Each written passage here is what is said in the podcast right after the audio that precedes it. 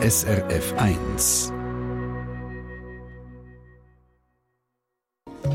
SRF 1 Espresso ja, da ist die Freude am Geschenk schnell vorbei. Ein Hörer kauft eine Gutscheinkarte für ein paar hundert Franken. Nachdem er die das erste Mal gebraucht hat, ist einfach das ganze Guthaben weg.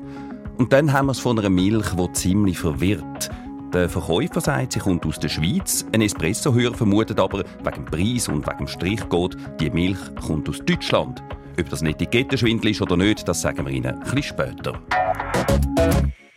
Ja, Geschenkgutscheine sind auch die Weihnachten beigelweise unter den Schweizer Christbäumen gelegen. Vielleicht haben Sie auch einen bekommen für ein Buch, Wellness oder ein feines Nacht.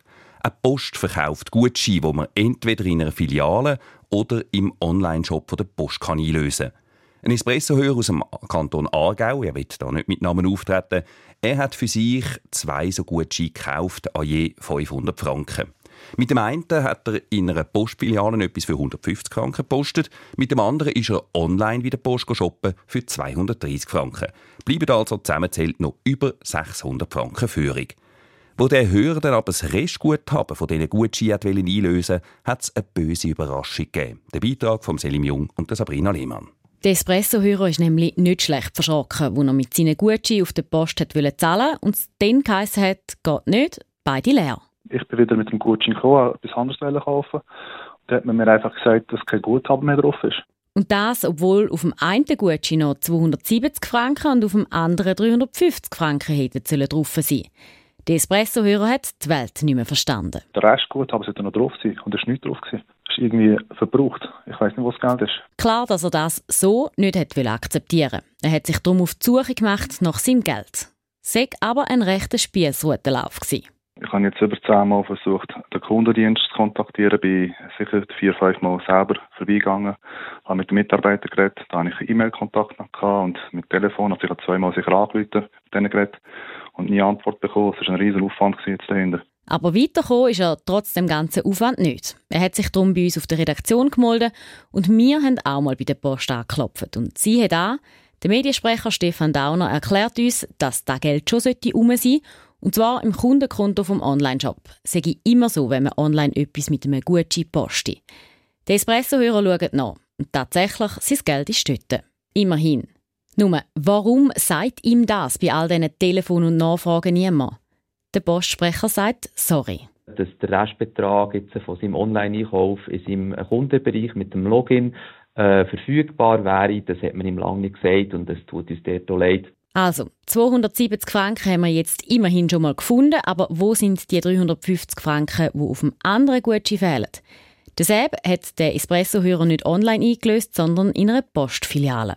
Wenn ihr in einer Postfiliale etwas kauft mit einer Geschenkgutscheinkarte und dann noch Restbetrag hat, dann gibt es im Normalfall einfach eine neue Geschenkgutscheinkarte mit dem verbleibenden Betrag. Gut, so würde es eigentlich funktionieren. Nur sagt uns der Hörer, er hätte das restliche Geld, die 350 Franken, nicht retour bekommen. Nicht als Gutschein und auch nicht in Bar. Also, was ist da los, Stefan Dauner von der Post? Können wir uns in der Tat nicht äh, erklären, weil wir haben ein Kassenjournal, wo eigentlich jeder Schritt ganz genau äh, aufgezeichnet ist, notiert ist. Ähm, der Kunde hat am 20.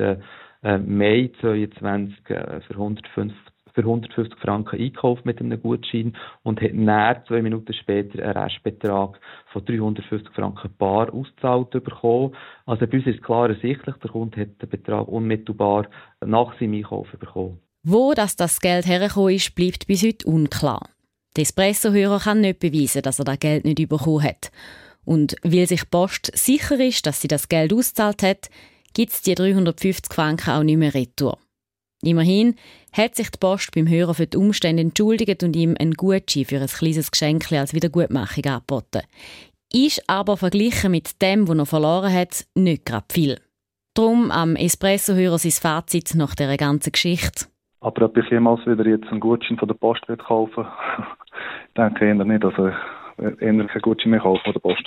Ist noch verständlich. Haben Sie ähnliche Erfahrungen gemacht mit dem Restguthaben auf einem Gutschein von der Post oder hat alles geklappt? Sie können uns in einer Mail schreiben espresso.srf.ch 18 ab 8 ist es, das ist SRF 1 mit dem Konsumentenmagazin Espresso. Eine Milch aus dem Lidl.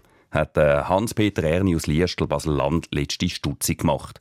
Auf dieser Milch hat es nämlich ein Schweizer Kreuz, das heisst auch, die sind hergestellt in der Schweiz. Aber der Hans-Peter Erni hat das irgendwie nicht so recht glauben. Die Milch die kostet nämlich nur gerade 1 Franken 35 pro Liter. Ich habe mir überlegt, dass unsere Bauern zu diesem Preis bestimmt nicht rentabel produzieren können. Also die Milch ist so günstig, dass müsse doch Milch aus dem Ausland sein, hat er gedacht. Und er hat dann einmal den Strichcode auf der Milch genau angeschaut und schau auch an, das ist einer aus Deutschland. Der Hans-Peter Erni vermutet darum Etikettenschwindel. Lidl täge da eine deutsche Milch einschweizern. Espresso? Aha, schlauer in die Woche. Hat unser Hörer Hans-Peter Erni dank dem Strichcode auf der Milch also tatsächlich einen Etikettenschwindel aufdeckt? Das habe ich mit meinem Kollegen Stefan Wüttrich geklärt. Ja, ich muss es gerade am Anfang ganz deutlich sagen, nein, das ist kein Etikettenschwindel. Mit der Milch aus dem Lidl ist alles in Ordnung und es ist auch tatsächlich Milch aus der Schweiz. Wir versichern, dass unsere gesamte Trinkmilch aus der Schweiz stammt, schreibt mir Lidl.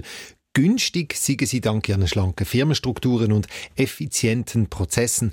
Durch das haben sie auch tiefere Kosten. Und gleich hat es auf dieser Milchgutter einen Strichcode, wo man das Gefühl haben die kommen aus Deutschland.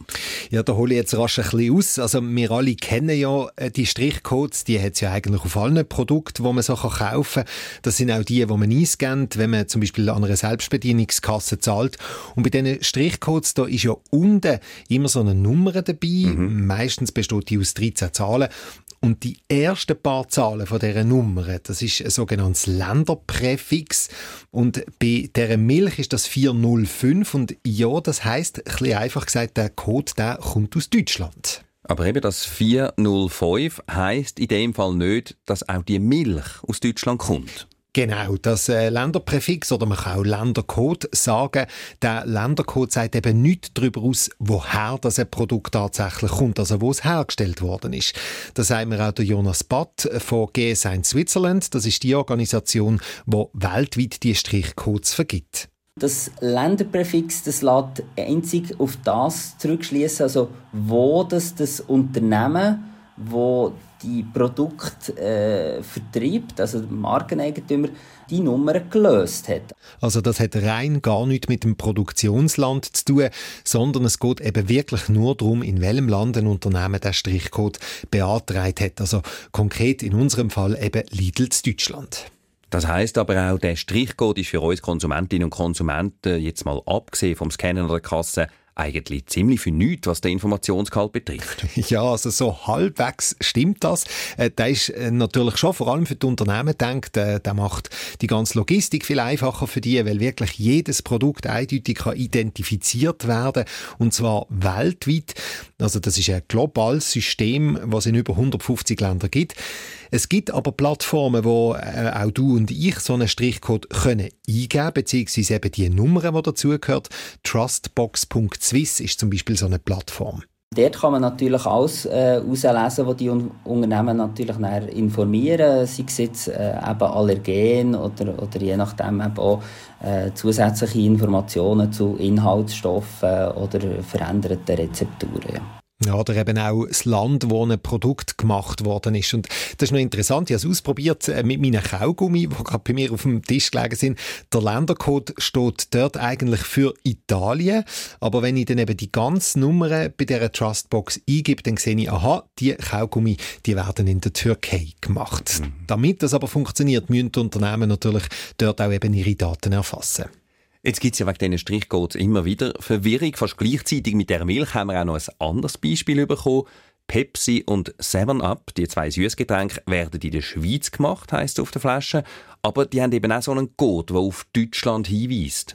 Ja, und dort ist es aber genau gleich wie bei dieser Milch aus dem Lidl. Also die werden in der Schweiz gemacht, zu Rheinfelden im Aargau. Aber die Beispiele zeigen halt schon, der Code, der kann tatsächlich stutzig machen. Und die Organisation, die zuständig ist, eben die GS1, die schafft dran. Man wird vor allem bei den frischen Lebensmitteln den Strichcode ersetzen durch einen Code, der so ein bisschen aussieht wie ein QR-Code, wo man dann eben deutlich einfacher sollte übers Handy an gewisse Informationen zum jeweiligen Produkt ankommen. Informationen vom Stefan Wüttrich sind das gewesen. Also, wenn Sie mal ein Schweizer Produkt mit einem ausländischen Strichcode sehen, haben wir gelernt, das muss noch nichts heissen. Und wenn Sie jetzt den Hafer gestochen hat und Sie mal ein bisschen umpröbeln mit diesen Codes, wir haben Ihnen die Links auf die verschiedenen Ländercodes und auf die Trustbox-Plattform parat gemacht auf srf.ch-espresso. SRF 1 Espresso Eine Sendung von SRF 1. Mehr Informationen und Podcasts auf srf1.ch.